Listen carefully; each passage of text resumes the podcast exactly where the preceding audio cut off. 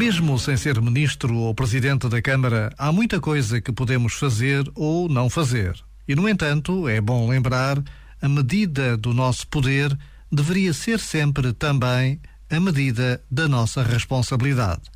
Somos livres para realizar muitas coisas, mas não para fazer o que entendemos indiferentemente, sem considerar as consequências das nossas opções para nós e para os outros.